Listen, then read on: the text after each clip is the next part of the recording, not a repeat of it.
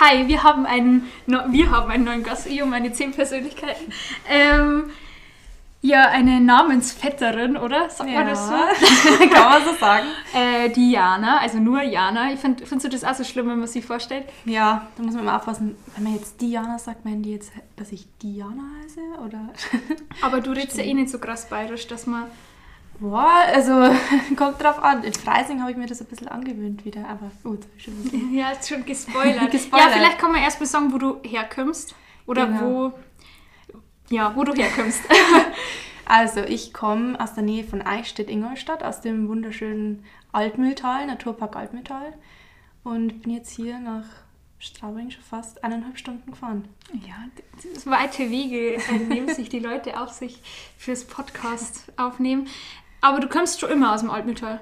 Genau, also habe schon immer in der Nähe von Eichstätt gelebt Mhm. und äh, bin da auch zur Schule gegangen und bin dann zum Studieren dann nach Freising gegangen. Okay.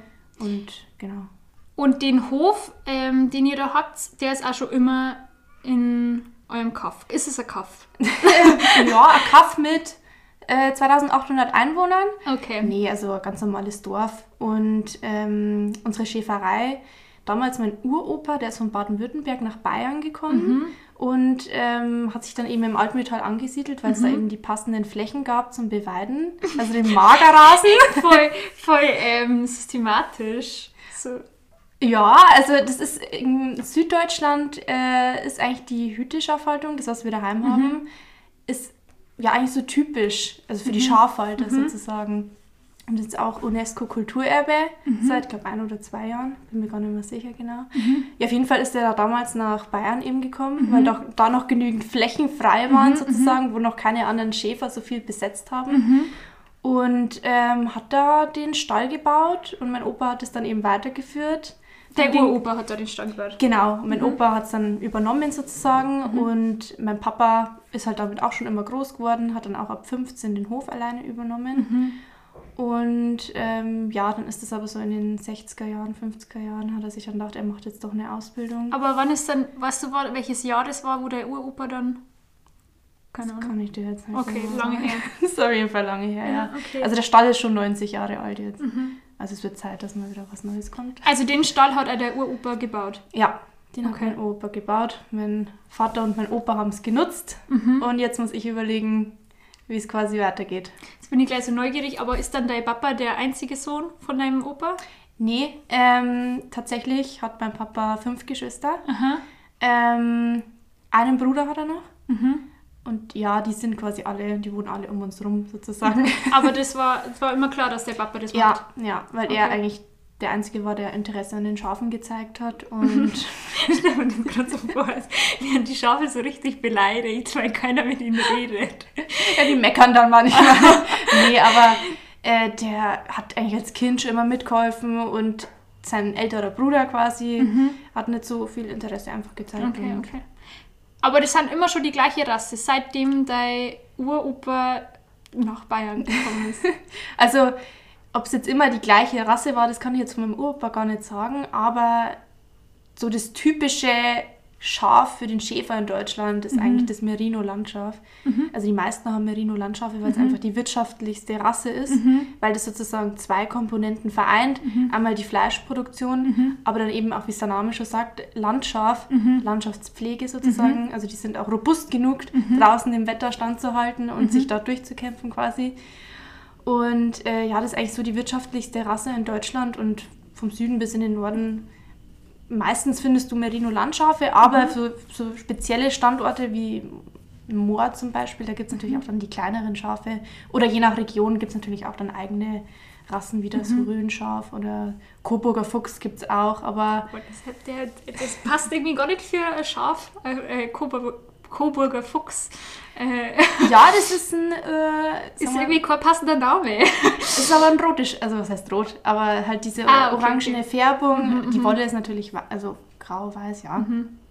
Aber ist auch ein bisschen kleiner und wahrscheinlich dann auch für so magere Standorte dann auch wieder ganz gut geeignet als Landrasse. Ist es dann, ha- habt also sind eure Schafe dann die, ähm, wie soll ich sagen, die Produktion, äh, also habt ihr die Produktion für Merino-Wolle oder, oder wie ist das, wenn, wenn die Rasse so heißt? Also unsere Hauptproduktionsrichtung, wenn man so nennen kann, ist eigentlich wirklich die Landschaftspflege. Und klar, es gibt auch Merinos, es sind reine Wollmerinos sozusagen, also nur die Merino-Schafe, die haben eine ganz feine Wolle. Und unsere Rasse, das ist ähm, also das Landschaf sozusagen, das Merino-Landschaf, hat auch noch eine so gute Wolle, dass man sie verkaufen kann. Also auch eine ja, sehr hochwertige Wolle eigentlich. Also ja, man muss sagen, jetzt mit dem Wollverkauf verdient man jetzt heutzutage als Schäfer nicht mehr die Welt. Also so, dass du noch auf eine schwarze Null rauskommst, dass du deine Scheren, also Scherkosten deckst. Ach so, dann ist am- haben auf die Scherkosten höher als das, was du dann kriegst. Ja, also ich glaube, Okay. ich weiß nicht, wie es sonst so aktuell ist, aber ich glaube 2,30 pro Schaf oder so. Kostet's oder bekommst Pro du? Schaf fürs Scheren äh, kostet es quasi. So. Und dann musst du natürlich, je nachdem wie viele Schafe du natürlich hast. Okay, okay, okay. Und- Ach so, mhm, dann ab einer Stückzahl von 100 Schafen rentiert sich so ungefähr. Oder ab, keine Ahnung was. Also, du musst es halt so auslegen, dass du deine Scherkosten decken kannst. Mhm. Und dann kommt es natürlich darauf an, wenn du selber irgendwas auf die Beine stellst, um die Wolle zu vermarkten. Super. Mhm. Ansonsten wird es halt verkauft zu einem ziemlich geringen Preis. Mhm. Ich habe zuletzt Lager bei 50 Cent. Okay. Und ja, Aber man muss ja machen. Also du kommst Ja, ja, nicht drum rum, ne? äh, kommt auch wieder auf die Rasse an, aber Mhm. beim Merino musst du mindestens einmal pro Jahr scheren. Okay. Weil sonst wäre das Tierquälerei, wenn du die im Hochsommer mit der dicken Wolle so, mhm. rumlaufen lässt. Also Und ihr scherzt die einmal im Jahr oder zweimal oder macht wir scheren sie jetzt einmal im Jahr, Mhm. ähm, immer im, ja, so im März, Mhm. Anfang März Ah, oder Ende im Februar, Sommer ähm, damit sie kurz sind, genau. Mhm. Aber ja, ähm, im März werden die dann geschert und ähm, bis in den Winter haben sie dann wieder genügend Wolle, sage ich jetzt Mhm. mal, wieder angelegt, damit wenn es kalt ist, äh, mit- damit die draußen nicht frieren sozusagen. Und dann gehen wir ja eh Weihnachten meistens immer in den Stall. Okay. Wieder. Ähm, schert sie die dann selber? Nee, da lassen wir tatsächlich äh, ja, Schertrupps kommen, sage ich jetzt mal. Okay. ähm, also die meisten Großschäfer, die lassen da wahrscheinlich irgendwelche großen Schertrupps ähm, aus dem Ausland kommen. Mhm. Wir haben jetzt ähm, einen Trupp aus Niederbayern. Mhm. Und mir? ja, genau. mein Trupp. Der ist sogar hier in der Nähe. Äh, der Schäfer, der das macht noch. Oder mit seiner Gruppe sozusagen. Mhm. Und dann, die sind eigentlich das ganze Jahr über unterwegs, je nachdem, wann die Schäfer alle scheren. Und dann Ah, geiler Beruf. Was machst Ja. du? Schafe scheren. ist ein anstrengender Beruf. Ja, ist klar, wie du musst ja die voll häuten und dass die. Ja, also so ein Schaf, also wenn ich mal überlege, unsere Mädels, wie ich sie immer nenne, Mhm. da äh, wiegt ein so ein Schaf bestimmt schon, also nach Lehrbuch 75 Kilo. Mhm. Aber je nachdem können es natürlich auch mal schwerere Kaliber sein, sag ich Mhm, mal. Und ein mhm. Bock sowieso, der kann bis an die 100 oder drüber sogar gehen, 120. Wie viele Schafe habt ihr dann?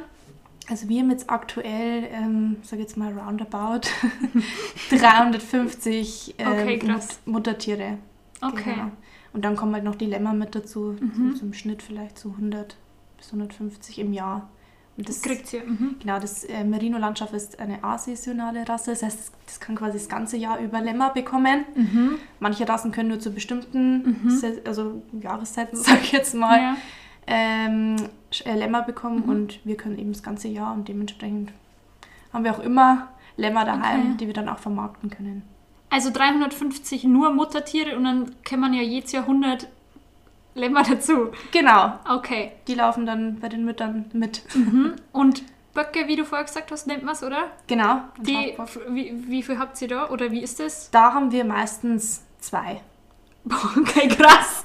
Ja, die sind dann für die ganze Herde zuständig. Okay, okay. sozusagen. Und die werden dann alle zwei bis drei Jahre ausgewechselt, damit eben keine Inzucht Mhm. entsteht. Ja, es wird jetzt gerade fragen, weil du müsstest, oder ich, ich gehe jetzt so technisch an die Sa- Sache ran, schlachtet ihr dann alle Lämmer, die sofort wieder auf die Welt kommen, oder polzt ihr welche?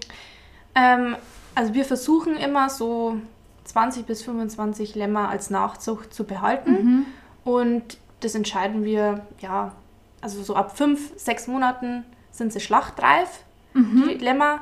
Und da müssen wir dann auch schon entscheiden, okay, welche Lämmer lassen wir laufen Mhm. für unsere Nachzucht und ja, welche kommen dann eben zum Metzger. Weil da muss man ja schauen, dass die nicht gleich wieder, dass da nicht Inzucht passiert, oder? Ja, klar, also da musst du eben aufpassen. Und Aber wie passt man da auf?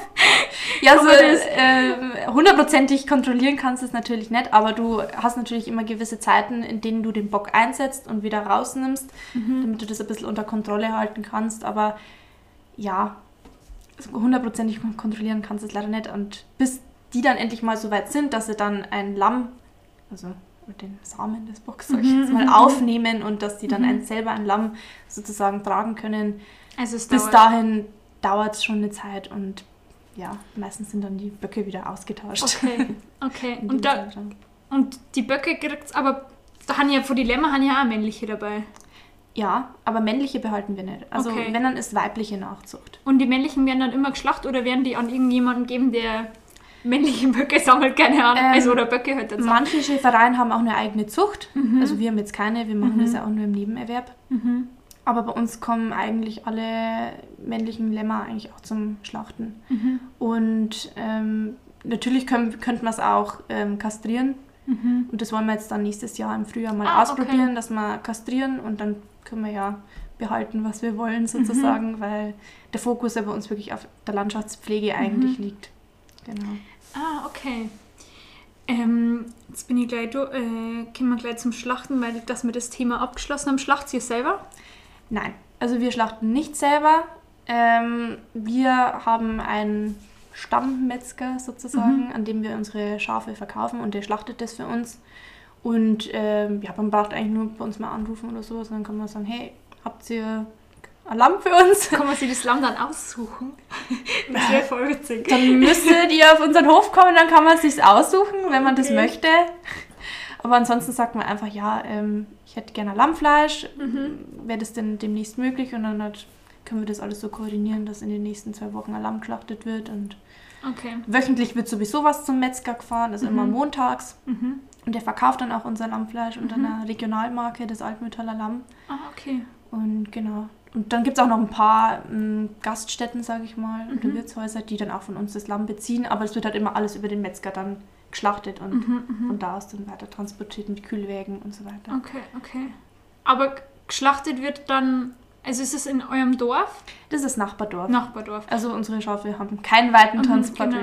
oder- Also ihr fahrt dann praktisch die Schafe dorthin und dort wird geschlachtet. Oder man darf ja gar nicht mehr am Hof schlachten, oder? Nee, das ist ähm, verboten. Also wenn du nicht die passenden Einrichtungen dazu Mhm. hast, ein Schlachthaus, das, ich weiß nicht genau, welche Vorschriften man da alles einhalten Mhm. ja, muss. steril aber- und den ganzen... Ja, und so mit, äh, also die Kühlkette darf ja auch nicht unterbrochen Mhm. werden und so weiter. Also Ich, also ich habe ja bloß Schlachtung im Kopf von Bildern von uns, bei uns daheim oder Mhm. von anderen. Ausschlachtung. Ja, oder bei anderen im Dorf. Mhm. Ich sage jetzt nicht, dass wir das war.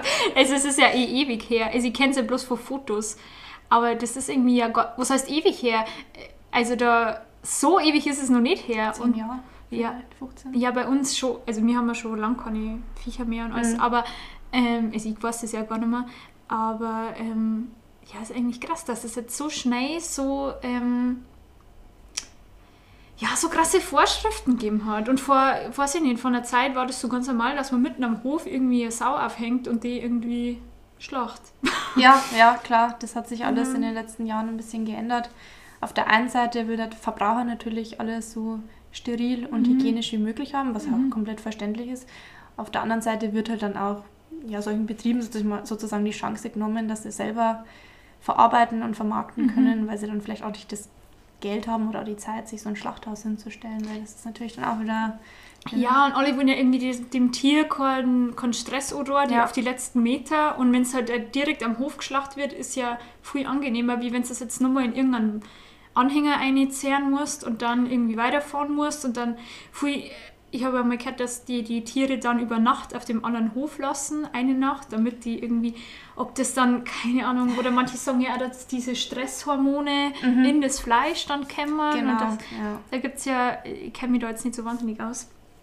Ähm, Äh, vor allem beim Schwein ist das ja so kritisch. Wenn Okay. die so gestresst sind, dann sinkt die Fleischqualität rapide und das möchte man möglichst vermeiden. Mhm, mhm, Ähm, ja, beim Schaf ist es ja natürlich nicht anders. Wenn die natürlich zum Metzger gefahren werden, ist auch natürlich erstmal eine Stresssituation in den Hänger rein und dann, auch wenn es nur eine kurze Strecke ist, dann rüberfahren und ausladen. Aber mhm. wir versuchen das alles so ruhig und Mhm. äh, stressfrei wie möglich zu gestalten. Und die Schafe kennen uns ja auch als Person oder mich Mhm. und meinen Vater. Wir machen Mhm. das hauptsächlich, wir, äh, wir zwei. Und ja, du baust ein gewisses Vertrauen zu den Tieren auf. Die vertrauen dir, haben dann nicht mehr so viel Angst, vielleicht in den Mhm. Hänger einzusteigen, aber dann halt beim Metzger.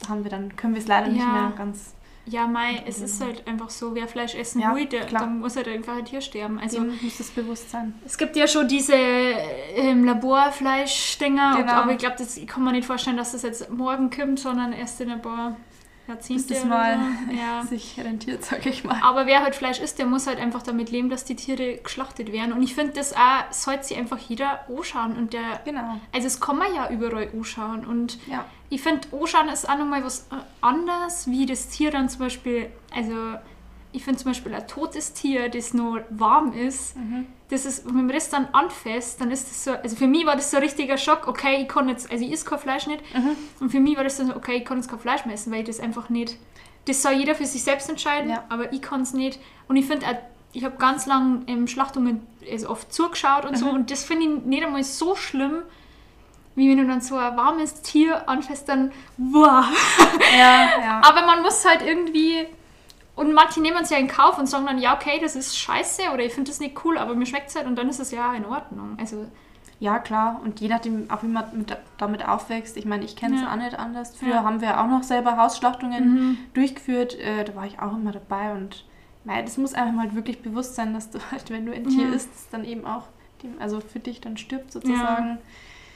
Schwieriges Thema, aber Mhm. deswegen äh, sind wir auch so weit, dass wir eigentlich sagen, wir möchten uns in Zukunft auf die Landschaftspflege eigentlich spezialisieren. guter, guter Twist, weil ihr macht ja nicht, ist, äh, ihr macht's ja nicht 100% von dem ähm, Schafbetrieb für Fle- Fleischproduktion, sondern Genau, unsere erste Säule, sage ich jetzt Mhm. mal, unser, unsere Haupteinnahmequelle ist die Landschaftspflege, also der Naturschutz sozusagen, weil wir in dem Naturpark Altmühltal diese besonderen Magerrasenhänge Mhm. beweiden. Und die Magerrasen sind ja europaweit geschützte Flächen, weil die so artenreich sind. Mhm.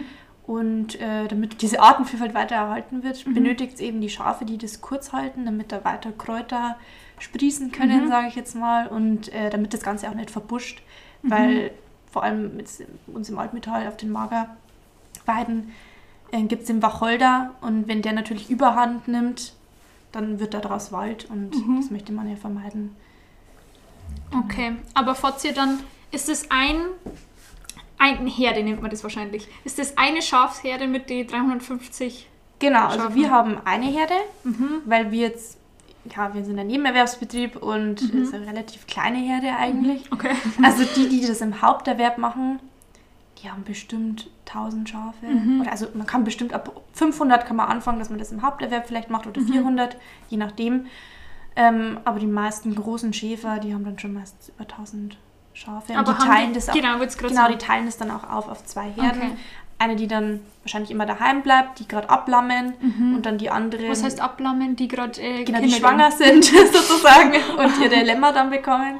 Okay. Und die leeren Schafe, sage ich Mhm. jetzt mal, die nicht schwanger sind, die sind dann draußen beweiden und dann wird Mhm. gewechselt oder je nachdem Okay. hat jeder Betrieb sein eigenes Management. Ach, die sch schwangeren Schafe, die sind nicht beim auf der Wiese oder auf Ähm, der Weide. Das kommt drauf an, also du musst sie rechtzeitig, äh, da gibt es auch bestimmte Vorschriften, die du Mhm. einhalten musst, auch wegen Tiertransportschutz und so weiter. Okay.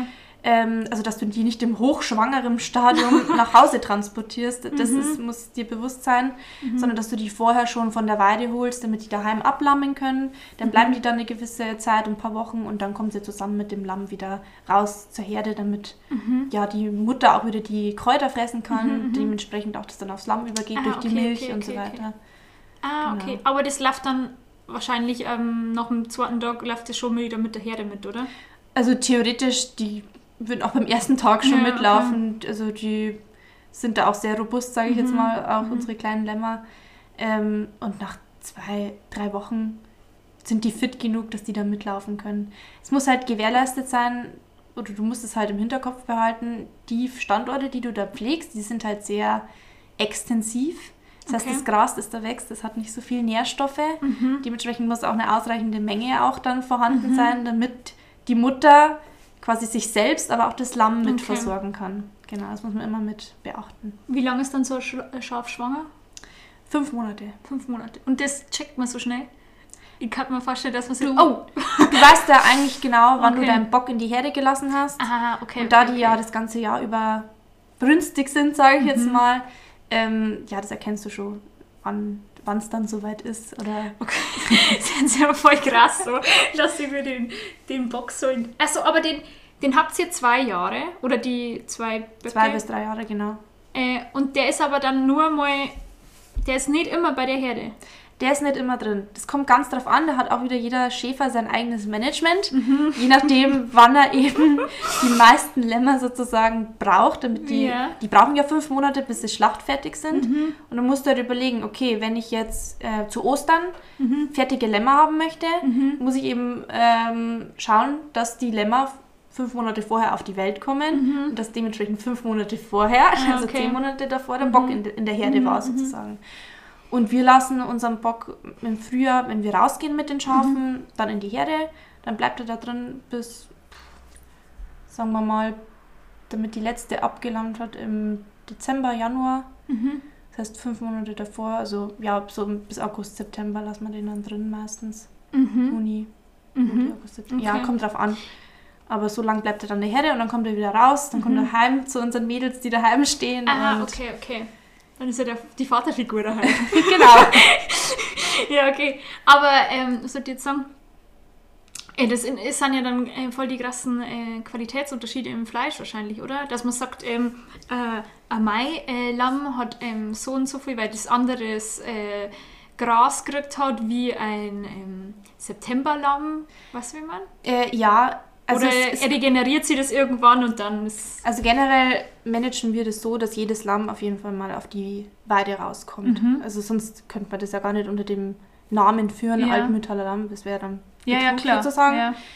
Und ähm, wenn man jetzt das mal vergleicht mit einem Lamm, das wirklich sein ganzes Leben nur in der, im, in der Stallmast verbracht hat, das sind sehr große Mhm, Unterschiede in, in der Fleischqualität, wie zart es ist, wie bemuskelt es ist, Mhm. wie viel äh, Muskelfasern quasi durchs äh, Fleisch laufen und so weiter. Also das, das sieht man schon stark, dass das viel zarter ist auch und das, das Fett.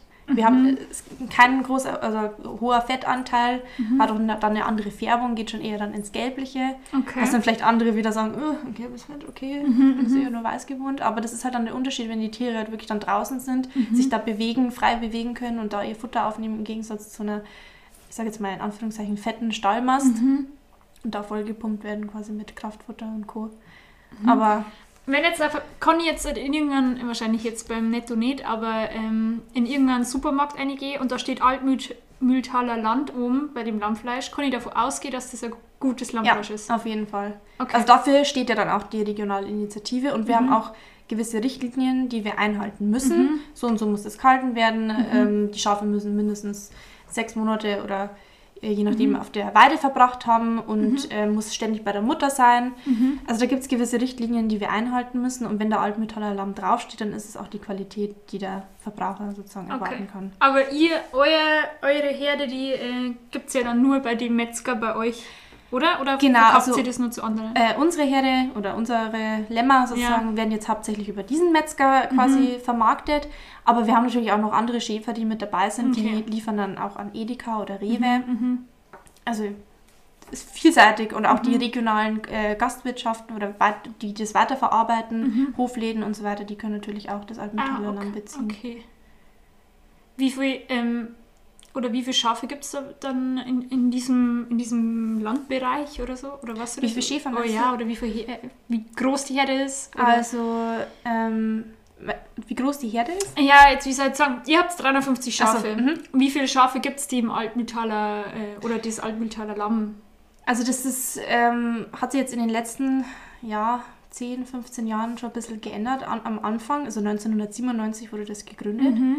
waren es noch relativ viele. Okay. Mittlerweile sind es, glaube ich, nur noch, oh, ich will jetzt nichts Falsches sagen, ich glaube so 12 bis 15 Schäfer, die dabei Okay. sind. In meinem Landkreis sind es Mhm. jetzt eigentlich nur noch wir und ein Mhm. anderer großer Schäfer. Mhm. Äh, und dann, wenn es weitergeht nach Weißenburg, Gunzenhausen, dann Mhm. oben, da sind dann auch schon ein paar mehr jetzt wieder dabei, aber das, die Zahl... Ja, aber ich finde es eigentlich viel. Also für, für mich hätte sich das eigentlich viel, aber. Also klar kenne ich mich dann überhaupt nicht aus oder so, aber ich hätte jetzt gesagt, wenn du jetzt sagst, ja, vier Schäfe sind so, das wäre für mich wenig, sagen, ja, okay. Ja, man muss auch sagen, viele, die da dabei sind, das sind meistens auch eben Hobbybetriebe oder Mhm. auch Nebenerwerbsbetriebe, so, wie, wir- so wie wir das haben. Die haben dann nicht so viele Schafen oder vielleicht dann nur, keine Ahnung, 30 oder 40. Ach so, okay. Äh. also ihr seid eigentlich schon Mittelfeld Ja, kann man, kann man eigentlich Oder sagen. Wir sind eher das Mittelfeld. Und dann Mhm. gibt es halt eben noch die ganz Großen, die über 1000 Schafe haben oder 800, je Okay. Geht wahrscheinlich der Trend so wie bei jeder Landwirtschaft dahin, dass alle irgendwie größer und größer und größer Genau, weiche oder? wachse, wie es so okay, schön okay. heißt. Ja, leider. Außer eben, du findest deine Nische, irgendwie ein besonderes Produkt oder du, sagst, ja, du koppelst dich ab, vermarktest deine Wolle selbst oder Mhm. je nachdem, dann kannst du natürlich auch mehr Geld draus machen aus Mhm. deinen Schafen und, Und musst eben nicht dich so extrem Schafen ja, Okay. erweitern, genau. Ja, äh, wir, machen wir doch weiter mit Ausbildung und Studium. Das haben wir jetzt noch gar nicht Ah ja, besprochen. Stimmt. äh, wie du überhaupt das, weil ich meine, klar habt ihr irgendwie einen, einen Betrieb, Mhm. aber du bist das, also du kannst, hättest du ohne alles das einfach weiterführen dürfen? Also so, Nein. dein Papa sagt da, wie es geht und dann mach ich es. Das geht wahrscheinlich nicht, oder? Das war noch in der Generation von meinem Vater so, Mhm. dass man sagen konnte, ähm, die brauchen keine landwirtschaftliche Ausbildung, um den Betrieb weiterführen zu dürfen. Mhm. Also mein Vater war so die letzte Generation, wo das quasi noch möglich war. Mhm. Aber heutzutage brauchst du eine landwirtschaftliche Ausbildung und schon allein damit du die ganzen Subventionen bekommst aus der Okay. Landwirtschaft für die Bewirtschaftung und jetzt in unserem Fall zum Beispiel Landschaftspflege Mhm, und so mhm. weiter. Also da musst du dann schon eine landwirtschaftliche Ausbildung haben und Mai, wie war das damals bei mir? Ich war, also ich bin ja nicht den typischen Weg gegangen übers Gymnasium zum Mhm. Studieren, sondern war zuvor auf der Realschule. Mhm. Ähm, da habe ich dann sogar den Kunstzweig belegt gehabt. Also ich, Mhm. ich liebe auch eigentlich diese soziale und kreative Richtung. Okay. Ähm, bin dann auch auf eine soziale FOS gegangen, also Mhm. der Sozialzweig sozusagen. Das hat mir auch mega gut gefallen. Mhm. Vor allem, ich habe dann auch fachpraktische Ausbildung, ähm, musste man ja damals Mhm, machen, mhm. Praktikum sozusagen im Hospiz. Hat Mhm. mir mega gut gefallen. Okay. Also wenn es da irgendwas gegeben hätte zum Studieren, hätte ich gesagt, ja, das mache ich sofort. Hospiz, Echt? irgendwie Okay, krass. Ich war schon fast so weit, dass ich irgendwie gesagt habe, ich mache noch die 13. Klasse dran, um Psychologie studieren Mhm, zu können mhm. oder soziale Arbeit. Mhm. Aber irgendwie hat mich das Thema daheim eben mit den Schafen nicht losgelassen, Okay. weil du wächst ja trotzdem damit auf und wenn du Mhm. dann irgendwann, je älter du wirst, desto mehr merkst du auch, wie, wie besonders das eigentlich ist. Habe ich mir gedacht, ich möchte das eigentlich weiter ja, erhalten Ja. und habe mich dann dazu entschieden, eigentlich nach der 12. Klasse Landwirtschaft zu studieren. Ja, und vor allem, ich meine, haben wir ja vorher schon vor dem Podcast kurz besprochen, dass ja der Trend noch ähm, eher noch vegan und vegetarisch und so geht. Aber das ist ja eigentlich was, was Positives. Also es ist ja Landschaftspflege und es ist ja gutes Fleisch und es ist eine gute Haltung und Genau. kein irgendwie Mastbetrieb und du sagst, du machst jetzt nur, baust da nur einen zehnten Stall und ganz eng und so viel wie möglich, sondern das ist ja eigentlich was, was Gutes, was wir erhalten können Ja. und was man wo ja schon ein sehr gutes Fundament hat, das man ja nur noch besser machen kann eigentlich. Das stimmt. Also wir haben uns auch, also oder ich persönlich habe mir überlegt, wenn ich das weitermache, dann wirklich den Fokus auf die Landschaftspflege, weil Okay. du hast, du machst dann auch was wirklich Mhm. Sinnvolles. Also du schützt damit ja auch Arten und Mhm. das ist ja auch genau das, worum es jetzt auch aktuell in der Politik und alles Ja. geht, äh, Klimawandel Mhm. etc. pp. Und dann kommen auch so Überlegungen, dass man sagt, okay, vielleicht kann man das auch irgendwie mit dem sozialen Bereich verbinden, Ja. dass man sagt, äh, irgendwie vielleicht auch Tiertherapie Ja. oder sowas. Wir hatten auch schon mal eine Anfrage.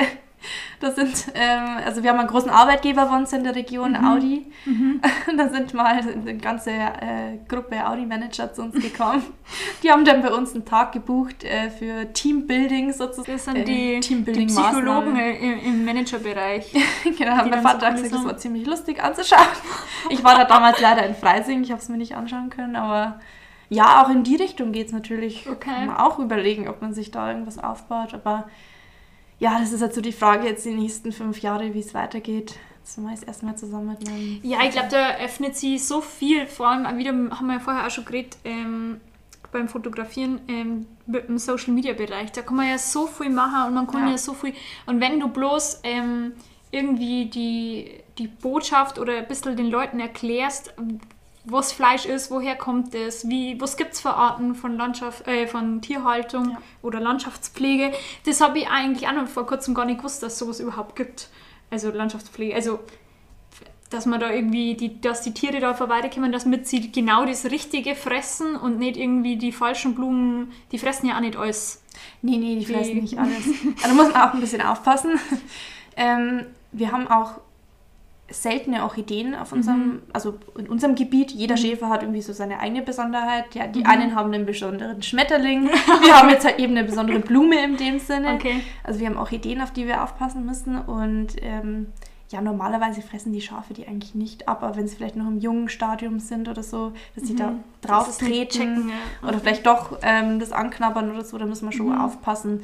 Wir wissen die Bereiche, wo die wachsen und dann können wir auch mit dem Hund dementsprechend steuern oder mit Zäunen Mhm. eben auch, geht auch, dass die da eben nicht hingehen und sich Mhm.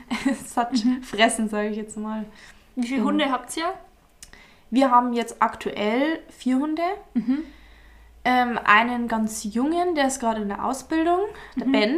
Bildet ihr die selber aus? Ja, die bilden Okay. wir selber aus. Dann haben wir jetzt unseren Haupthund, das ist der Finn. Das ist Mhm. ein Harzer Fuchs-Mix mit Border Collie noch. Mhm. Und ähm, dann haben wir noch zwei, ähm, einen Rentner, sage ich jetzt mal, oder beziehungsweise Frührentner leider, weil der blind geworden ist. Okay. Da haben wir leider nichts mehr machen können. Sind wir schon in die Klinik gefahren. Und Mhm. ähm, dann noch sein Bruder. Mhm. ähm, ja, der ist auch gut dabei. Ist jetzt zwar noch nicht der Haupthund, aber der ist jetzt Mhm. quasi. Aber alles die gleiche Rasse? Oder Ähm, ähnliche Rassen? Normalerweise als Hüte oder in der Hüteschafhaltung, wenn du so große Herden hast. Mhm. Ähm, in Süddeutschland haben wir eigentlich den ähm, altdeutschen Hütehund, Mhm. der da sehr gerne für verwendet wird, weil der halt eben auch groß genug ist und robust genug ist, sich gegenüber den großen Schafen und der Masse an Schafen dann eben auch durchzusetzen. Mhm. Ähm, und viele Koppelschafhalter, die haben dann zum Beispiel sowas wie einen Border Collie, Mhm. weil die halt vor allem darauf ausgelegt sind, dann Schafe zu separieren, Mhm. kleine Gruppen ähm, ganz genau zu lenken. Und Mhm. ja, so ein Border Collie für eine, so eine riesen Schafherde, der ist auch relativ klein. Okay. Wäre jetzt eher weniger gut geeignet Mhm. und der fixiert sich auch sehr oft nur auf ein Schaf und will das dann separieren oder so. Mhm, und das, mhm, mhm. wenn du da auf dem Weg treibst und dann ist die Herde auf einmal getrennt oder so, weil der Mhm. ein Schaf Was ist dann die Aufgabe von euren Hunden? Also, oder ist es dann eher, wenn ihr die Schafe von A nach B bringt, dass die dann, dass gar keins abhaut, oder wie? Also generell die Aufgabe von unseren Hunden ähm, auf der freien Fläche, wenn sie jetzt quasi fressen können Mhm. und nebenan ist ein Acker, der gerade frisch angesät ist oder äh, wo gerade der Aufwuchs stattfindet, muss der natürlich seine Grenze halten und aufpassen, dass da kein Schaf reinläuft. Mhm. Ähm, dann ist er natürlich, ja, ich sage immer, der Hund ist eigentlich der erweiterte Arm von dir. Mhm. Wenn du sagst, okay, wir möchten jetzt aufbrechen, zum Beispiel, damit wir eine andere Weidefläche äh, Ja. wandern, dann sorgt er dafür, dass die Schafe zusammengetrieben werden Mhm, äh, und äh, dass alle mitkommen sozusagen. Und wenn wir auf den Wegen dann treiben, äh, dass die auch ihre Grenze halten und Mhm. nicht ähm, nach rechts oder links ausschwärmen, die Schafe, Mhm. sondern alle schön im Zug hinter mir herlaufen dann sozusagen. Also du gehst voran und die Schafe gehen dir nach. genau. Ah, okay. Und der Hund sorgt quasi dafür, dass alles zusammen bleibt. Dass hinten keiner stehen bleibt. keiner allem. abhaut Mhm. und äh, auf der Fläche dann eben, wenn sie dann sich verteilen können, dass auch da die Grenzen eingehalten werden, Mhm. falls es irgendwelche Bereiche gibt, wo sie eben nicht hin sollen. Ja, ist voll krass, dass der Hund das checkt. Also, oder? Ja. Also das ist ja Also die wahnsinnig viel Arbeit. Die haben das teilweise eben im, im Blut, sage ich jetzt Mhm. mal, in der Genetik. Die wollen dann auch arbeiten. Mhm. Und äh, wir, haben, wir machen das immer so, wir haben ja immer einen alten, ausgebildeten Hund, der Mhm. immer dabei ist. Und wenn wir dann einen Jungen haben, der kommt dann mit, erstmal Mhm. an der Leine, der sich das dann erstmal anschauen, was so Okay. quasi der, der, der Chef Mhm. macht. Und die, die gucken sich da total viel ab. Und Mhm. ich mache immer die Grundausbildung mit denen, also wenn sie noch kleiner sind, dass es Sitz, Platz, Bleib, dass sie Mhm. auf den Namen hören, ordentlich an der Leine gehen und nicht ziehen und so weiter. Das ist schon mal die Grundvoraussetzung, dass sie Mhm. das können. Und dann, wenn die so weit sind und das beherrschen, kommen sie mit nach, keine Ahnung, eineinhalb Jahren ungefähr mit zu den Schafen und da wird dann ausgebildet, was sie quasi draußen alles machen müssen. Okay. Mhm. Die schauen sich das erstmal beim Althund ab und die haben das dann auch im Blut, die wissen dann schon, wo die Grenzen sind, wo sie langlaufen Mhm. müssen und ja, Ja, voll krass. Das kann man sich gar nicht vorstellen, dass ein Hund so schlau ist, dass Ja. man dem das. Also ich kann mir gar nicht vorstellen, wie man das dem Hund jetzt sagt, so, also die Herde bleibt zusammen. wie sagt er das irgendwie kapiert? So, ja, okay, mache ich. Also wenn du jetzt zum Beispiel treibst ähm, auf dem Weg, also der, der richtige Begriff, wenn, wenn du sagst, okay, der Hund soll jetzt aufpassen, ähm, dass die Schafe auf dem Weg bleiben, zum Beispiel auf der rechten Seite, dann deutest du mit der Hand in die Richtung und äh, sagst, geh Furche. Aber wir haben das in unserer, ich weiß nicht, ob es nur bei unserer Familie so ist oder ob das in Bayern generell ist, wir sagen immer, geh am Rand. Aha, Geh am Rand und dann weiß der das Kommando, oh, okay, er muss jetzt seine Grenze halten am Weg entlang. oder, oder wenn wir sagen, pass auf, also sie wissen schon immer, wenn man einen gewissen, eine gewisse Tonlage einnimmt und eben Ja. das Kommando dazu und dann auch noch die Bewegung mit der Hand, wo sie eben hinrennen müssen, die wissen dann schon ganz genau, was sie machen müssen. Und jeder Hund hat ja auch eine gewisse enge Beziehung mit seinem Schäfer und die meisten Schäfer haben dann auch immer die eigenen Hunde dabei, also die nehmen dann eigentlich gar nicht die fremden Hunde, wenn sie irgendwie aushelfen müssen oder so. Und die sind ein abgespieltes Team, die wissen ganz genau, was da gemacht werden muss. Aber ihr habt vier Hunde, die eigentlich nur alle ziemlich im Einsatz sind oder also oder anlernen nur vom, vom Alten. Genau. Hast du dann da hören die alle auf die? Oder hören bloß ein paar Also- so auf deinen Papa und Meine Haupthunde wären äh, einmal der Finn, Mhm. also das ist wirklich unser Haupthund. Den habe ich damals auch, äh, den haben wir glaube ich 2017 haben wir den geholt Mhm. Und den habe ich auch selber dann mit ausgebildet. Und jetzt eben aktuell der eben der Ben. und ein geiler Name für einen Hund. ja, Der Ben. der Ben, ja, den haben wir 2020 haben wir den geholt und das ist jetzt, da versuche ich, dass es so mein, mein Dein Hund, Hund dann wird. wirklich wird, der dann nur auf Okay. mich hört. Und Sind die bei euch ganz normal im Haus drin oder sind die so Also vier Hunde im Haus Okay. und dann auch noch, wenn sie äh, den ganzen Tag draußen waren Mhm. und der Matsch und der Regen und so, dass, äh, dass meine Mutter nicht so begeistert Mhm, waren. mhm, Aber die mhm. haben ähm, ihre Zwinger draußen, Mhm, aber die kommen ja jeden Tag, also beziehungsweise Ja, jeden zweiten Tag raus. Wir wechseln immer jeden zweiten Tag, sodass Mhm. jeder auf jeden Fall raus kann und immer einen Tag Ruhe sozusagen Mhm. ist und die Pause haben und dann auch mal überlegen können, okay, was habe ich eigentlich heute alles so angestellt oder gemacht. Mhm. Ja, ich dachte jetzt eher, ob die überhaupt so geeignet sind, weil zum Beispiel bei Polizeihunden ist es ja auch so, die, ich glaube, manche leben ja sogar bei den Familien daheim, aber das ist ja, also ob das ja überhaupt machbar ist für einen Hund zu separieren, okay, jetzt treibe ich mal die, Hund, äh, die Schafe ein und jetzt äh, bin ich daheim ein braver Familienhund. Geht das? Also ich, das geht auf jeden Fall, würde Okay. ich schon sagen, dass die Okay. das schon kapieren, wenn sie daheim sind. Also die Mhm. wissen, wenn sie bei den Schafen sind, muss ich arbeiten, das ist mein Job. Und dann, wenn's, wenn's, wenn sie daheim sind, dann merkt man schon, ah, dann sind sie wieder verspielter Dann, und dann werfen sie so die, die, das Sakko, das Arbeitssakko, so Ja, so in der Art. und dann werfen sie sich so auf eine Couch. Oh, Doch, das, das merkt man schon, auch bei den Hunden. Aber wir sind Okay. jetzt halt so, dass wir die Hunde jetzt halt, die, die, also unseren Hunden geht es auch so, die gehen auch gar nicht in Häuser oder die gehen auch nicht mal durch unsere Garage. Mhm. Also die haben irgendwie Angst vor Überdachungen oder dunklen ja, die sind halt das so gewohnt, dass sie den ganzen Tag draußen sind. Genau. Und Weil Ja. die lieben die Freiheit Mhm. und draußen das Leben und prima, die kommen eh jeden Tag raus. Ja. Ja. Okay. Ja, voll cool. Aber ihr habt, wie viele Grünflächen habt ihr dann zu, äh, also habt ihr da immer die gleichen, was ihr sagt, äh, Genau, also oder wie stellen wir das vor, wie lang bleibt da so eine Schafherde bei einem Fleck und dann zum nächsten, oder? genau, also wir haben, ich sage jetzt mal nur ganz grob, so ein Weidegebiet, das ist circa 100 Hektar groß. Mhm. Und das ist wirklich in einem Jahr, äh, es gibt mehrere Durchgänge, sage ich Mhm. jetzt mal. Und dann fangen wir eben im Frühjahr einmal, also kommt darauf an, wie die Weideflächen zueinander liegen. Unsere sind jetzt, liegen relativ gut zueinander, also die Mhm. kannst du quasi äh, einmal ablaufen und Mhm. wieder zurück. Es gibt natürlich auch Weideflächen, die sind total verstreut im Landkreis. Mhm. Dann musst du erst dahin die Herde transportieren oder Mhm, da mhm. durchtreiben und so weiter. Also ähm, wir fangen immer bei uns jetzt im Pfünz, wenn ich das so sagen kann, Ja. an, Klar. im Altmetall. Ich kenne mich nicht aus, aber ja.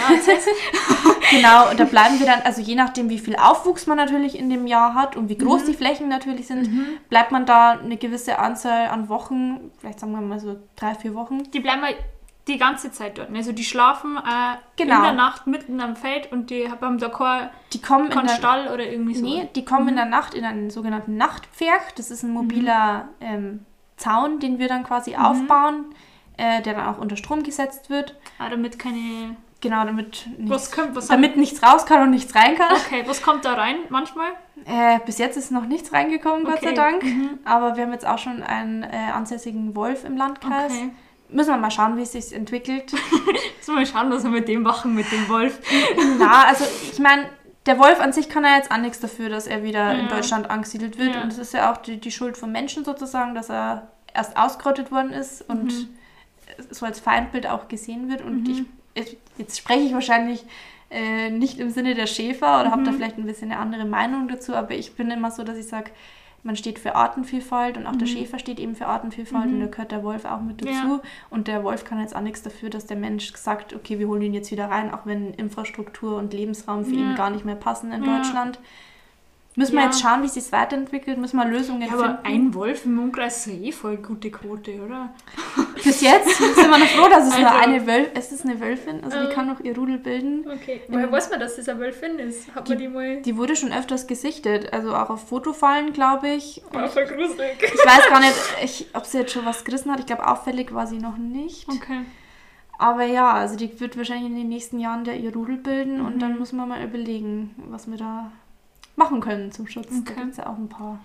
Okay, aber egal, die sind Ja. im Zaun äh, in der Nacht praktisch, Genau. dass nichts rein und nichts rauskommt. Im Und Nachtpferd, genau. äh, am Tag aber nicht, oder wie? Doch, der Zaun ist halt einfach Nee, größer. tagsüber sind die wirklich frei Okay. auf der Fläche. Und deswegen haben wir ja auch unseren Schäfer und den Hund, Mhm. dass die sozusagen die ganze Zeit über die Schafe wachen und die auch dann lenken und steuern, wo sie jetzt gerade Aber fressen seid ihr sollen. von morgens bis abends auf der, auf der Weide? Ja, Okay, aber, Also- aber was macht man? Also das ist doch... Ja, erklär, erklär. Erzähl. ja also man meistens äh, fahren wir so, also im Sommer ähm, fahren wir meistens schon um 8 oder 9 Uhr zu den Schafen in der Mhm. Früh. Äh, dann wird erstmal entweder der Pferch umgebaut oder er Mhm. wird abgebaut, je nachdem, ob wir weiterziehen oder an der Stelle bleiben. Mhm. Und dann spricht man sich ab, okay, äh, wo sollen sie denn heute fressen? Welche ähm, Bereiche müssen intensiv abbewertet werden, welche weniger intensiv? Dann musst du auch immer schauen, dass du eine Tränkestelle hast. Das heißt, am Vormittags bist du dann vielleicht, keine Ahnung, auf, auf der einen Seite, dann gehst du zum Tränken und dann gehst du auf die andere Seite von der Weidefläche. Mhm. Tränkestelle ist künstlich aufgebaut oder? Nee, bei uns tatsächlich noch die Altmühl. Also unsere Weidegebiete verlaufen alle entlang der Altmühl. Und das ist eine natürliche Tränkequelle Okay. dann für uns. Aber Ja, die, muss, gut. die muss halt da sein. Ne? Also du musst jeden Tag die Schafe tränken können. Das ist ja Ah, okay, okay. Grundvoraussetzung. Ja, klar. Und äh, genau, und der Schäfer oder mein Vater oder ich, wir Mhm. stehen dann eigentlich den ganzen Tag draußen und schauen, dass das alles gut abläuft, dass Okay. die dann an den entsprechenden Stellen fressen, wo sie eben fressen sollen. Mhm. Und dass das auch alles gut abgeweitet wird. Genau. Und dann abends, ähm, im Sommer wird es dann ja, meistens neun. Aber ist da immer 21 jemand da oder kannst du mal sagen, jetzt vorher mal kurz eine Stunde zum Mittagessen? Nee, also du bist wirklich die ganze Zeit bei den Schafen, musst halt Okay. der Brotzeit dann mitnehmen. Okay. Und da bist du dann bis abends, Okay, bis du dann krass. einsperrst wieder in den Nachtpferch. Mhm. Dann haben die Schafe ihre Ruhe, die können dann Wie chillen. lang, wann ist das dann im Sommer, wenn die Sonne untergeht? Um neun. Ja, also Acht. die machen es, also im Sommer ist das so, wenn es richtig heiß ist, Mhm. wird eine lange Mittagspause gemacht. Also man hat dann meistens irgendeinen Schattenplatz mittags, Mhm. wo man dann mehrere Stunden liegt, weil bei der bei 30 Grad kannst du jetzt nicht mit Mhm. den Schafen auf dem Berg oben rumrennen, die würden dir ja eingehen. Mhm. Ähm, dann geht man meistens erst nachmittags, wenn es ein bisschen abgekühlt ist, Mhm. wieder raus, so 15, 16 Uhr und dann bleibst du da meistens bis ja, 9 Uhr abends, halb 10 kann es schon mal werden. Oder auch noch später, Okay, aber ist das, also blöde Frage, aber ist das nicht total langweilig? Also stellt man, also ist das, also ich stelle mir das so vor, klar musst du die treiben und die ersten zwei Stunden vergehen wahrscheinlich schnell, weil du halt was zu tun hast Mhm. und die letzten zwei wahrscheinlich auch. Könnt ihr mir jetzt vorstellen? Also, sagen wir es mal so, unser Schäfer ist schon manchmal ein bisschen langweilig, habe ich das Gefühl. Okay. nee, aber also ich kann nur von mir selber äh, sprechen. Mein Kopf ist da eigentlich die ganze Zeit an, sage ich jetzt mal, weil ich immer einen Schritt vorausdenken muss. Was machen jetzt die Schafe als nächstes? Wo muss ich jetzt als nächstes hingehen? Was könnte passieren? Wo muss ich den Hund hinschicken? Du musst ja auch ständig den Hund im Blick haben, äh, halten, weil egal ob Spaziergänger kommen oder nicht, du musst ihn immer bei dir halten. Er darf nicht einfach irgendwo rum äh, schnuffeln, weil könnte ja sonst jemand irgendwas ausgelegt haben oder sonstiges. Oder dass er irgendeinen Schmarrn mit den Schafen macht, kommt auch oft genug vor. Der Hund. Ja, ja, der hat ja manchmal seine spinnerten Phasen, sage ich jetzt mal, und äh, treibt dann einfach mal die Schafe zusammen, obwohl er es nicht tun soll. oder Okay, so. okay. Nee, du musst das halt wirklich alles, du musst eigentlich immer einen Schritt vorausdenken und eigentlich mit dem Kopf immer dabei haben über, und überlegen, okay, was machen jetzt die Schafe als nächstes, wo möchte ich Mhm. jetzt als nächstes hin und also klar kannst du auch zwischendurch mal abschalten Mhm. und äh, den Kopf über andere Sachen nachdenken, aber ich weiß nicht, ob das nur bei mir so ist, aber ich bin eigentlich die ganze Zeit immer überlegen, okay, äh, was machen jetzt die Mhm. Schafe als nächstes und äh, musst wirklich wachsam sein, sage ich Okay. mal, dass da Ja, ich meine, ähm, das haben wir mir auch kurz vorm ähm, Aufnehmen besprochen, dass ihr ja jemanden habt, der das Vollzeit macht. Weil sonst wird es ja, wie die Leute fragen sich jetzt wahrscheinlich, wie soll das im Nebenerwerb gehen, wenn du 24-7 bei den Schafen sein musst. Genau, also meine Eltern arbeiten ja beide noch Mhm. und wir haben über die Sommermonate haben wir den Schäfer eingestellt Okay. und äh, der bleibt dann ein paar Stunden eben bei unserer Mhm. Herde, bis wir von der Arbeit wieder heimkommen und dann Löst äh, sie ab. Genau. Und im Winter sind ja die Schafe bei euch daheim im Stall. Die sind dann im Stall und dann hat eben auch unser Schäfer da Winterferien. Also der ist bei uns quasi dann sechs Monate die warme, die warme Jahreszeit über bei Mhm. ist uns. das halb halb? Genau, der, der, der arbeitet dann quasi, ähm, der ist dann durchgehend bei uns.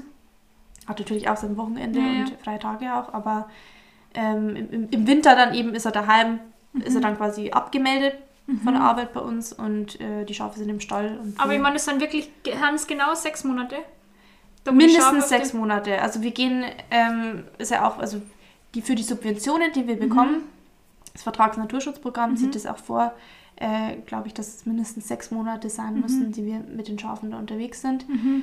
Ähm, ja, wir machen es ab März, Anfang, ja, okay, nee, so früh nicht, vielleicht so Mitte April, je nachdem halt, wie die, wie die Lage ist, ob schon Mhm. genug Aufwuchs vorhanden ist oder nicht, das ist ja jedes Jahr unterschiedlich. Aber auf jeden Fall, sagen wir mal, Mai auf jeden Fall Mai, Mhm. Juni, Juli, August, September, Oktober, November. Mhm. Jetzt haben wir schon den achten Monat dann, Dezember und Weihnachten gehen wir dann immer in den Stall.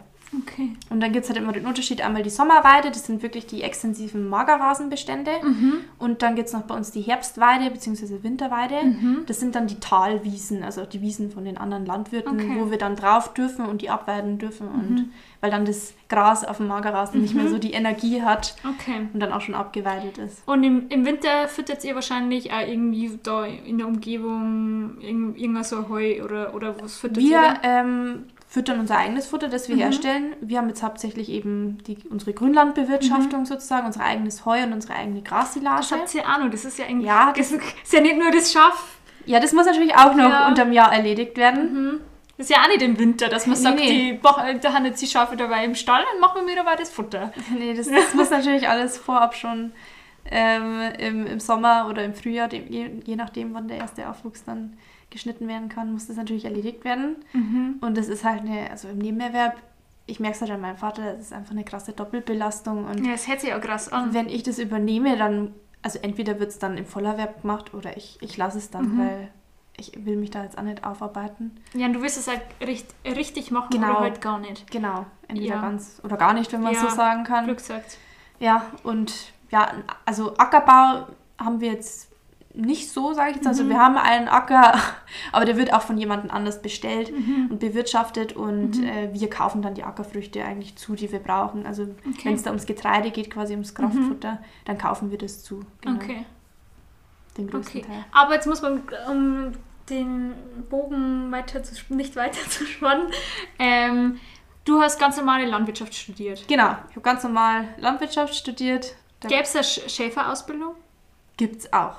Und da ist das Besondere, oder was heißt das Besondere, das Traurige eigentlich, dass es deutschlandweit nur noch einen Standort gibt, wo man, das, lernen kann. Das ist Triesdorf. Mhm. Genau, und da kannst du die Schäferausbildung machen Mhm. und auch den Meister dann auch lernen. Okay, ist aber nicht für dich in Frage gekommen. Äh, früher nicht. Aktuell bin ich schon so weit, dass ich mir vielleicht überlege, je nachdem, wie es jetzt nach dem Master bei mir weitergeht, Mhm. äh, ob ich vielleicht einen Quereinsteiger noch mache. Ähm, ja, um das auch einfach nochmal fachlich richtig Mhm. aus der Perspektive zu lernen, weil im Landwirtschaftsstudium, muss ich ganz ehrlich sagen, da kam mir das Thema Schaf gar nicht vor. Mhm. Also da wurde hauptsächlich äh, Schwein, Geflügel und äh, vor allem Rind behandelt, aber das Schaf, da hatten wir ein Wahlfach und das war's. Klar, die Grundzüge, also wie die, die Ackerbewirtschaftung, Grünlandbewirtschaftung ist das gleiche. Man kann auch äh, von der Kuh aufs Schaf schließen, das sind ja beides Wiederkäuer, das auf jeden Fall, aber um da nochmal wirklich fundiertes Wissen mir anzueignen, da habe ich mir eigentlich schon überlegt, müsste ich eigentlich nochmal irgendwie so einen Quereinsteiger oder sowas machen. Ähm, es gibt einen Studiengang, der heißt Landwirtschaft. Wie heißt der? Ja, der heißt Landwirtschaft. In okay. Mhm. Freising, oder ich weiß nicht, oder in Freising und Triesdorf heißt der Studiengang Landwirtschaft, in anderen Universitäten Agrarwissenschaften oder. Also, bei das, das stelle ich mir oft die Frage, weil es ist ja irgendwie, ich kenne halt schon ein paar, die das studiert haben, aber jeder macht was anderes. Und ich dachte mir so, wie kann denn jemand, der Schafe hat, jemand, der irgendwie Grünflächen äh, oder halt der irgendwie nur, blöd gesagt, Zuckerrohr anbaut und der jetzt halt, äh, Milchvieh hat, wie kann man denn da gleich? Das ist ja was ganz was anderes. Ja, Landwirtschaft ist eben so vielfältig und wir Mhm. klappern, sage ich jetzt mal, auch jeden Bereich ab. Also es wird sowohl die ökonomische Seite betrachtet, als auch die pflanzliche, Mhm. die tierische.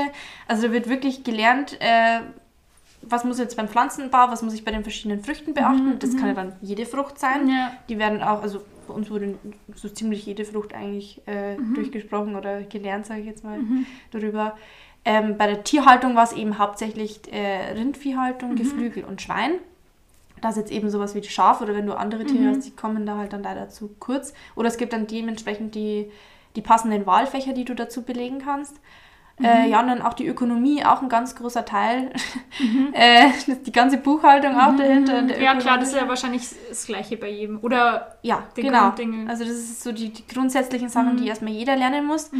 Ähm, und dann haben wir ab dem, ich glaube, das war das fünfte Semester, wenn ich mich, oder viertes? Nee, nach dem Praxissemester das fünfte.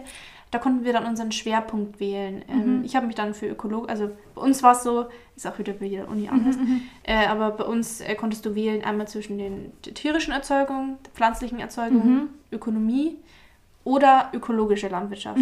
Das würde dann auch wieder allumfassend äh, wurde das gestaltet. Und ich habe mich dafür die ökologische Landwirtschaft entschieden, weil es auch für mich ein Zukunftsthema einfach ist und auch das Tierwohl bei mir da auch an erster Stelle stand. Ähm, genau, hat man da seinen Schwerpunkt quasi wählen dürfen nach dem Praxissemester und hat das, ist sich in dem Bereich dann eben weiter vertieft. Ja, und Okay. jemand, der dann Rinderhaltung ähm, daheim hat, der wird wahrscheinlich dann auch den Tier oder Mhm. nehme ich mal an, vielleicht den tierischen Zweig nehmen mit der Wenn er nicht den ganzen Betrieb ummodeln möchte. Genau.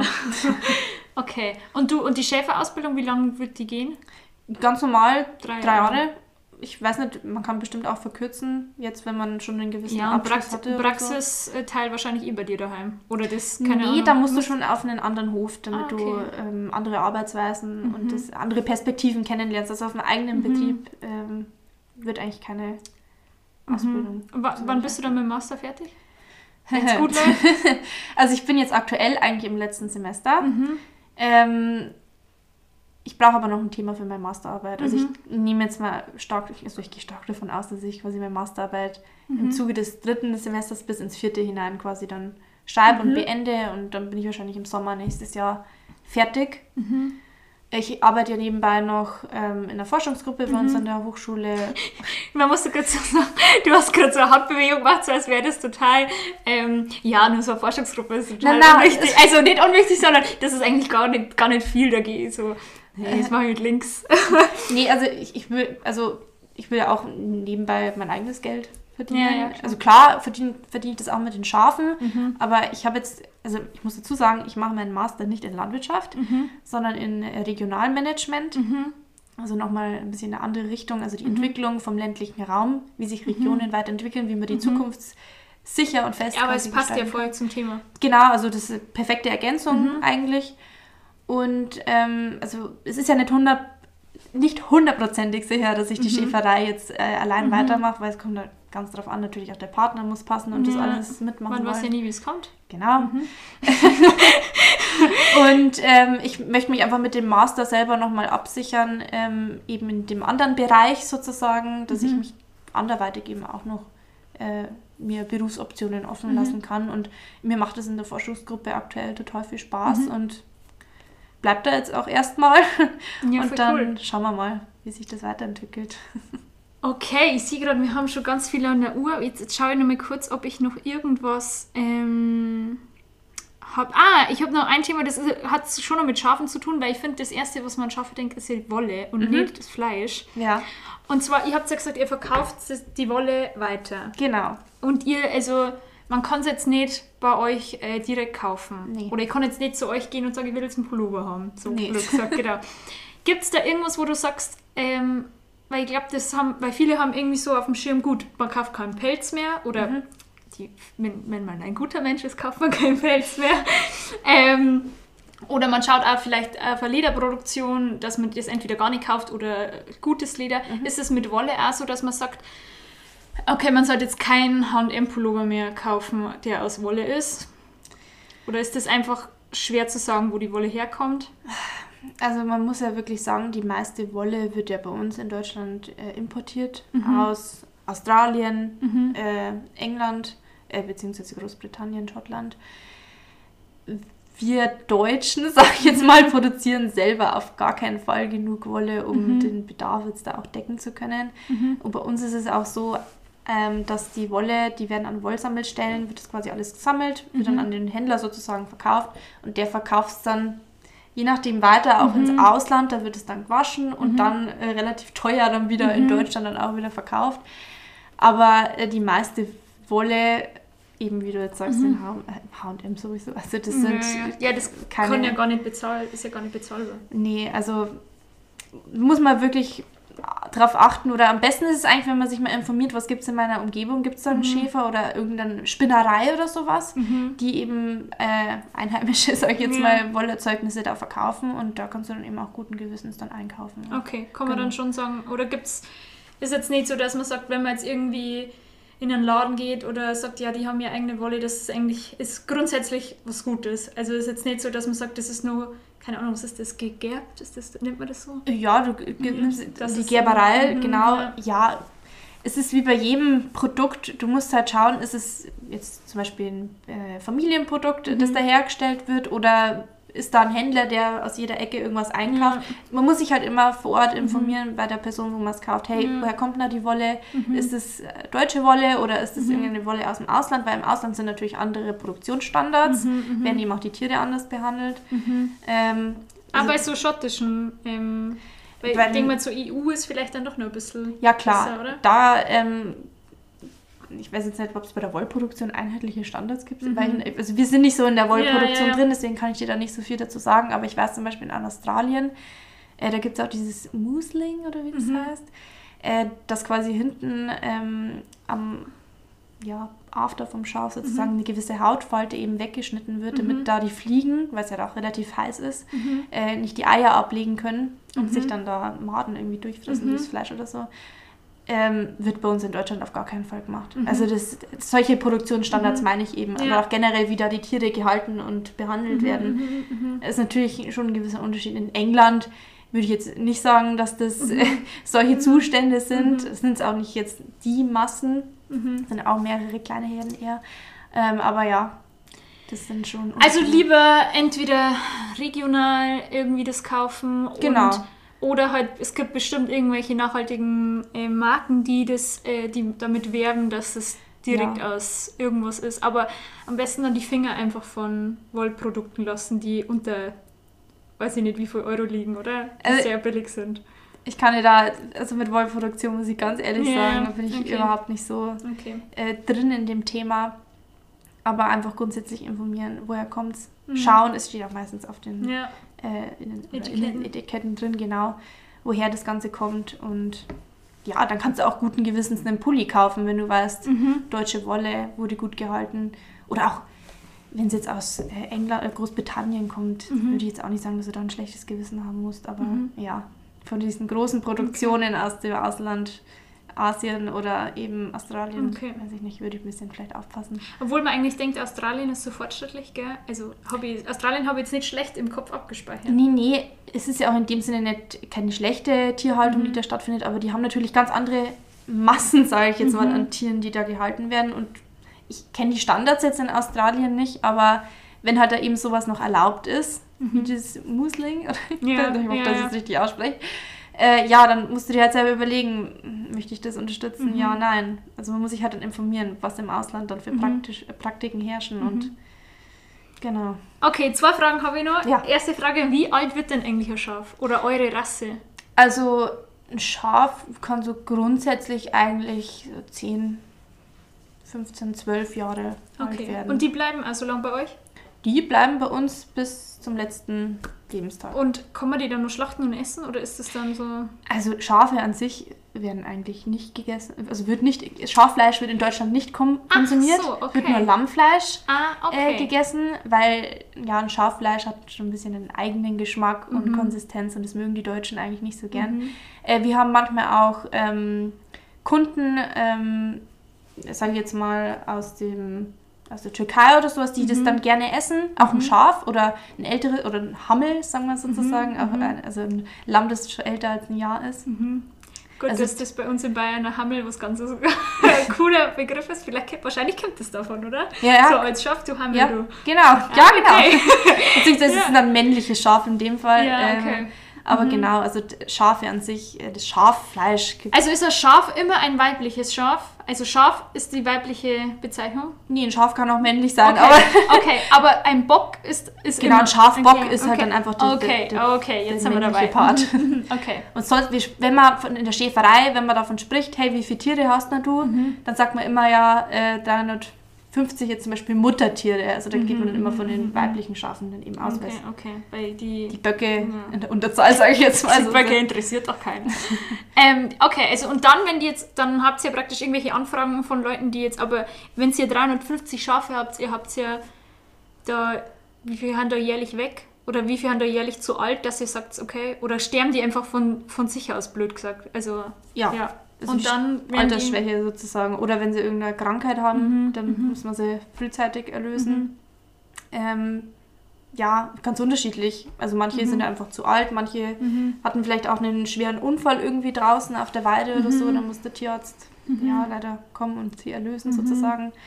Also, aber normal, ein Muttertier bleibt bei uns das ganze Leben lang. Okay. Und dann werden die einfach, äh, die werden ja dann nicht geschlachtet, wie du gesagt Nee, hast. die werden dann von der Tierkörperverwertung Okay. abgeholt Mhm. und dann wird daraus Hundefutter oder sonstiges gemacht, je ja, nachdem. Seifen wird doch auch Oder Seifen, genau. gemacht, oder? Ja, ja. Ja, ich fand das so krass bei uns. äh, Das kann man, wieso das kann man da nicht drüber reden?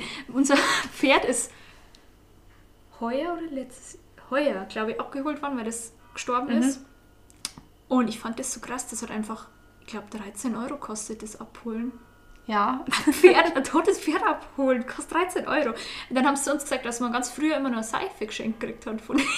von- Ja, die haben so, so, ja, das kann mal euer Tier sein. Ja. Ja, aber ist ja eigentlich gut. Also es, Ja. ich finde es ja kacke, wenn man das irgendwo vergrabt und sagt und dann, ja, alles gut und dann nichts draus macht. Nee, also das wird auf jeden Fall weiterverwertet, Mhm. äh, wird von der kommunalen Tierkörperverwertung abgeholt und dann, ja, Keine Dann weiß ich Irgendwas aber nicht. draus gemacht. dann wird irgendwas draus gemacht sozusagen, ja genau. Okay, und die letzte Frage, hast du schon mal selber geschlachtet?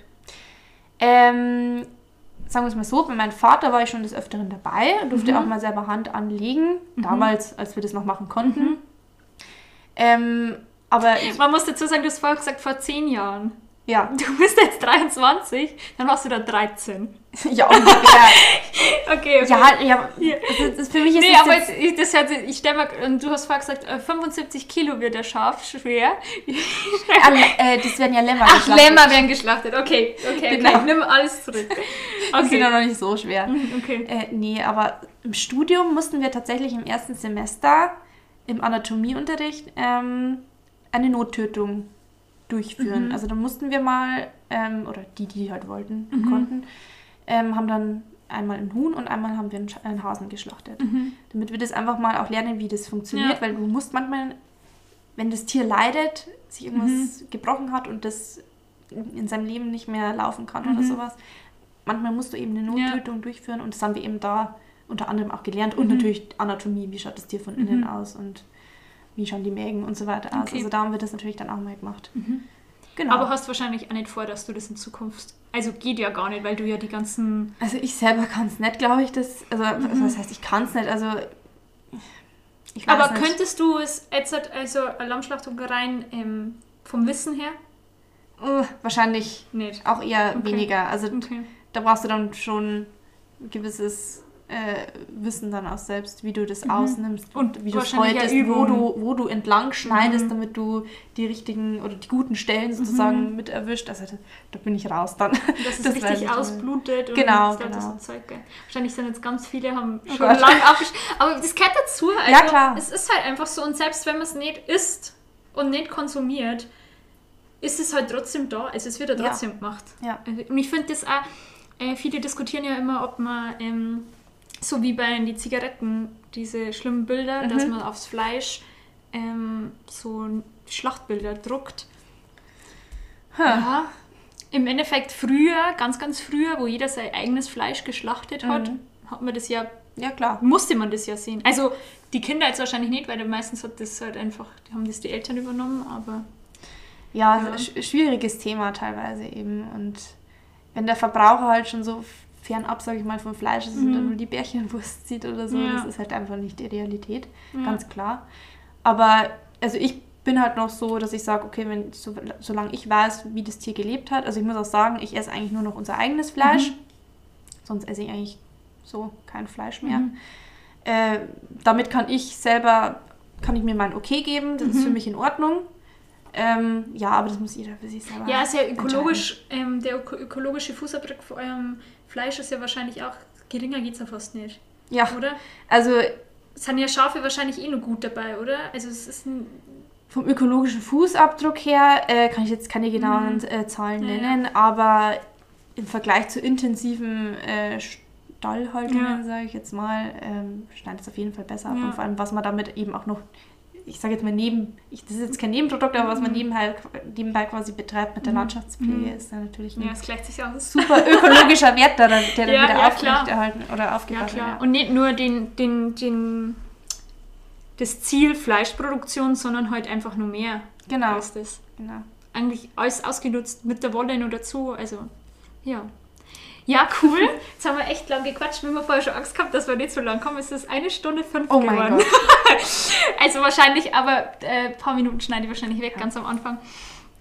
Ähm, ja, cool, dass du da warst. War Das hat mich cool. gefreut. Irgendwie habe ich jetzt voll Bock, dass ich, ja gut, jetzt nicht, es ist nicht viel los bei euch daheim wahrscheinlich. Die Schafe haben halt im Stall. Äh, wir gehen nächste Woche tatsächlich in den Stall. Okay. Achso, sind nur Die draußen. sind jetzt noch draußen, aber jetzt, wenn dann der große Schnee kommt, ich glaube ab Dienstag, glaube ich, Es ist er- 5. Dezember, muss man dazu sagen. Ja, wir gehen normal immer an Weihnachten in den Stall. Okay. Ja, aber jetzt, ähm, äh, dieses Jahr gehen wir mal ein bisschen früher rein und nächste Woche Direkt ist am dann 24. Jesu. ein Tag vorher, am Okay. 23. Aber ja, normal immer am Mhm. Weihnachten rum. Und warum heuer früher? Ähm, bei uns gab es aktuell ein bisschen Probleme mit dem Schäfer, der ist Mhm. äh, krank geworden Mhm. und äh, weil ich jetzt auch gerade arbeiten bin und Mhm. Uni gleichzeitig noch habe Mhm. und der Papa eben auch, äh, ist es gerade ein bisschen schwierig, dass wir das Mhm. so lang, also noch so lang Urlaub nehmen können zum Beispiel, um Mhm. draußen bei den Schafen ständig zu sein. Deswegen gehen wir dieses Jahr zwei Wochen früher in den Stall Mhm, einfach. Ja. Bis der Schäfer dann wieder fit ist nächstes Jahr.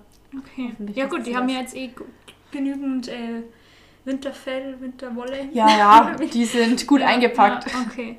Ja gut, dann äh, viel Spaß heute nur beim... Oder musst du heute nur Schafe eintreiben? Du hast mir ja heute eine frische Sprachnachricht geschickt, das war so Genau. geil, weil ich hab dir nur kurz gesagt, also kurze Info geben und dann hey, bloß im Hintergrund die Schafe mähen. So, ja, okay, cool. Ja, da war ich tatsächlich draußen äh, mit meinem Vater, haben wir die Herde gerade nochmal Vielleicht kann ich da was rausschneiden, bloß wo, du- man die, das hört. Oder du machst so eine ich mach die Sprache. Ja, genau. die Kann ich dann- schicken, ihr musst mich dran erinnern. Die mache ich dann so jetzt hinten zum Schluss rein. Genau. Ähm, Jetzt muss ich mal schauen, wann ich dann heimkomme. ja. Vielleicht ist mein Vater bis dahin schon fertig, aber wenn er noch nicht daheim ist, äh, dann werde ich noch in den Stall gehen, daheim die Schafe, die daheim sind, noch Mhm. versorgen. Aber raus fahre ich heute nicht mehr. Okay. Das, genau. Ja, ich hätte voll Bock, um mal so einen Tag mitzugehen. Ja, ja. im Sommer lade ich ja, dich gern ein. Ja, voll mitkommen. geil. Ja gut, dann gute Heimfahrt und Danke. Ich bedanke mich, dass ich hier sein durfte. Danke, Es war echt cool. Mit Fotos seht ihr bestimmt, also seht ihr bei mir im Instagram-Account und ähm, dein Schaf, ihr habt so einen Schaf-Account, So, ja, den, stimmt. den schreibe ich auch rein. Ja. Da könnt ihr die Schafe alle bewundern. Genau. Ciao. Tschüss. So, und weil der Übergang sonst zu blöd ist, kündige ich das jetzt mal an. Äh, hier ein paar Schafgeräusche vom Abend.